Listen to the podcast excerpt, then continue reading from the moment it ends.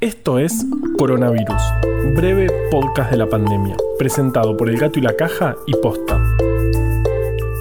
Hoy es martes 14 de abril, día 26 del aislamiento social preventivo y obligatorio en la Argentina. A partir de hoy, las librerías van a poder abrir y mandar libros. Esto es una buena noticia porque queremos que las librerías abran y porque amamos los libros.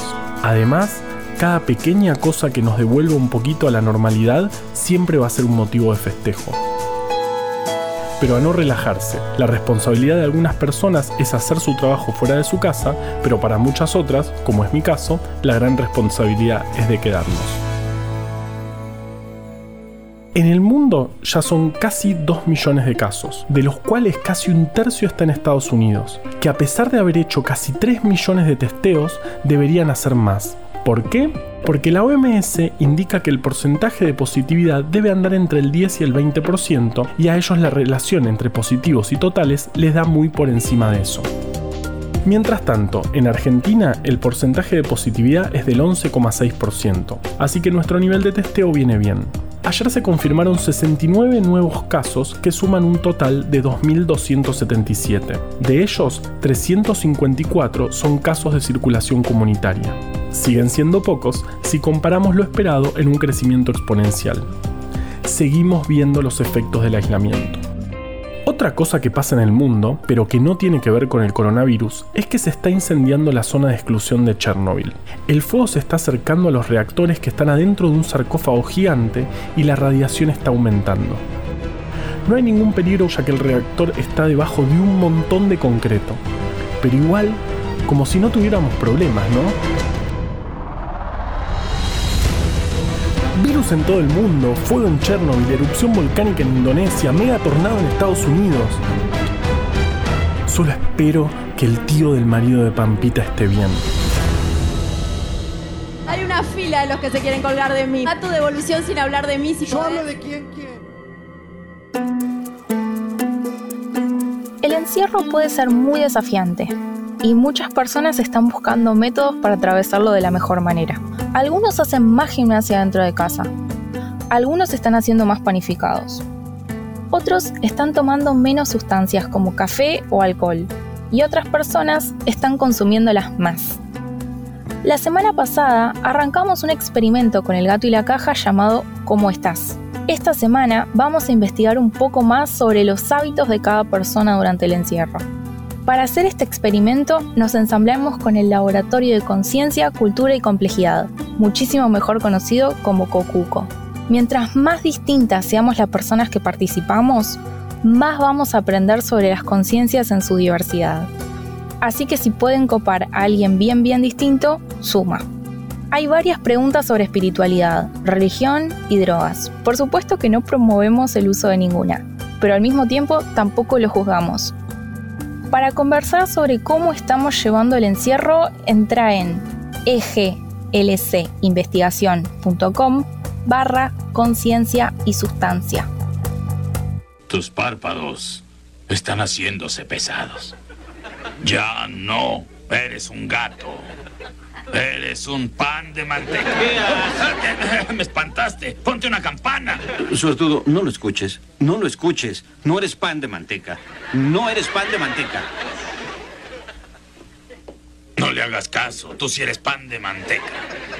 ¡Ah! Solo bromeaba.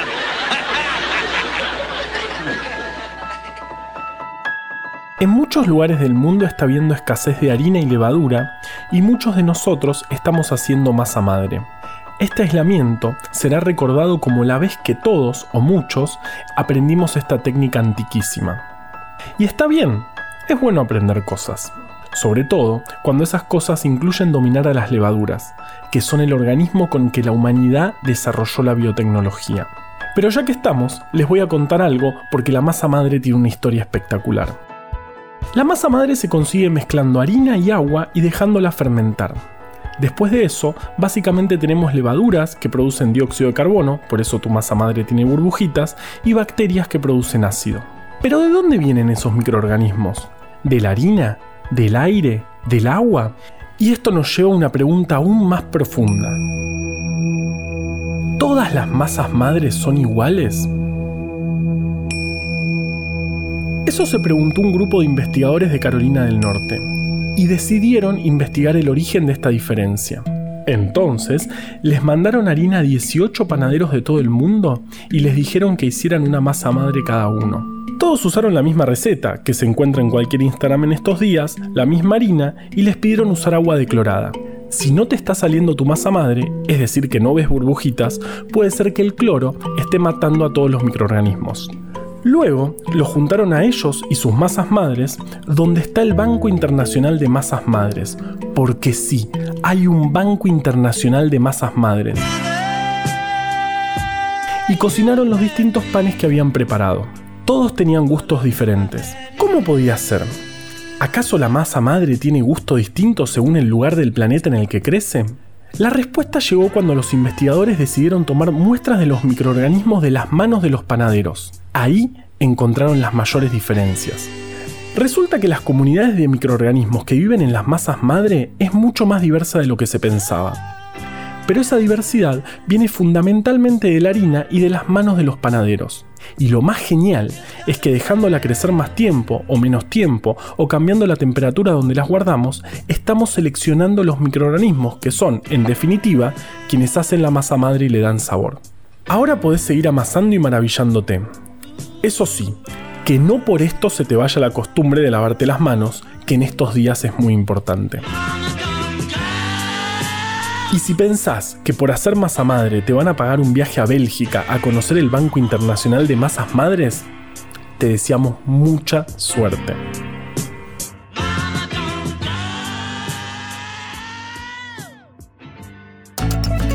Coronavirus, breve podcast de la pandemia, es una producción original del Gato y la Caja junto a Posta. Si vas a compartir un audio, que sea este. A la desinformación le tenemos que ganar en su cancha. Ayúdanos a que breve podcast llegue a todos lados. En tiempos de pandemias de información y desinformación, sigamos compartiendo datos confiables. Sumate a bancar estas iniciativas en elgatoylacaja.com barra bancar. Junto al gato y la caja hicimos breve Atlas Anecdótico de la Ciencia. Podés conseguir este y otro montón de libros hermosos más en formato físico o en forma de ebooks en abrecultura.com. Pronto pronto vamos a poder arrancar con los envíos. Escucha todos los podcasts de Posta en posta.fm. También puedes encontrarlos en Spotify, Apple Podcast y tu app de podcast favorita. En la coordinación general de este podcast estuvo Nahuel Ugacio. Me acompaña desde el armario Valeria Sanabria. Producción por Posta, Luciano Banchero y Diego del Agostino. En la edición, Leo Fernández.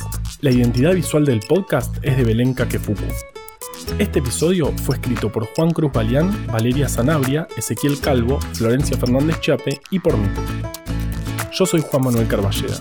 Quédate en tu casa y nos escuchamos mañana.